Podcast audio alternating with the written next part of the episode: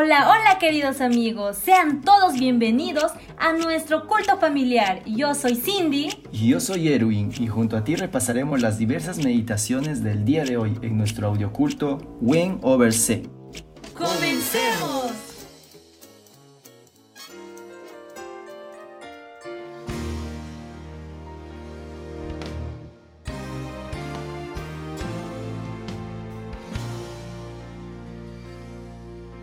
Efesios 5 Sed pues imitadores de Dios como hijos amados, y andad en amor, como también Cristo nos amó, y se entregó a sí mismo por nosotros, ofrenda y sacrificio a Dios en olor fragante.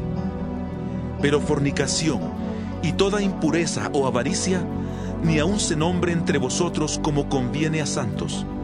Tampoco digáis palabras deshonestas, ni necedades, ni groserías que no convienen, sino antes bien acciones de gracias. Porque sabéis esto, que ningún fornicario o inmundo o avaro que es idólatra tiene herencia en el reino de Cristo y de Dios.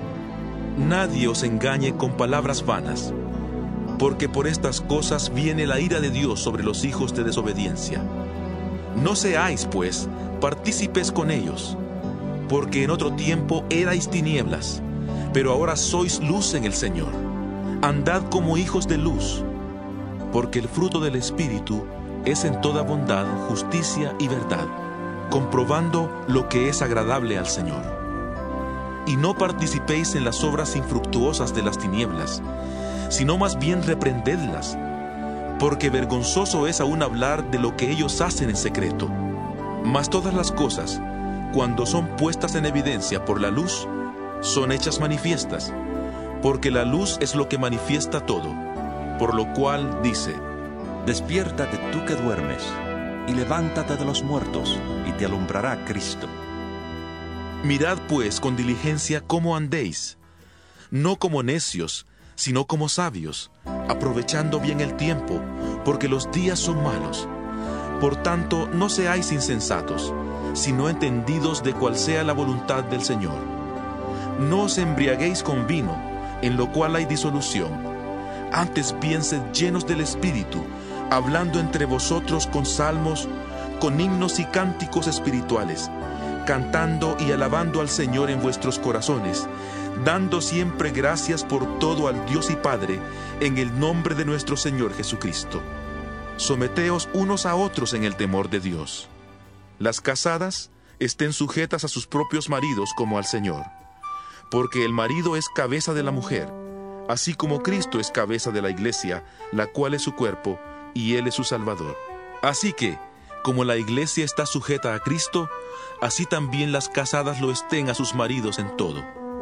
Maridos, amad a vuestras mujeres, así como Cristo amó a la iglesia y se entregó a sí mismo por ella para santificarla habiéndola purificado en el lavamiento del agua por la palabra, a fin de presentársela a sí mismo una iglesia gloriosa que no tuviera mancha ni arruga ni cosa semejante, sino que fuera santa y sin mancha. Así también los maridos deben amar a sus mujeres, como a sus mismos cuerpos. El que ama a su mujer, a sí mismo se ama. Porque nadie odió jamás a su propio cuerpo, sino que lo sustenta y lo cuida como también Cristo a la iglesia, porque somos miembros de su cuerpo, de su carne y de sus huesos. Por esto, dejará el hombre a su padre y a su madre, se unirá a su mujer, y los dos serán una sola carne. Grande es este misterio, pero yo me refiero a Cristo y a la iglesia. Por lo demás, cada uno de vosotros ame también a su mujer como a sí mismo, y la mujer respete a su marido.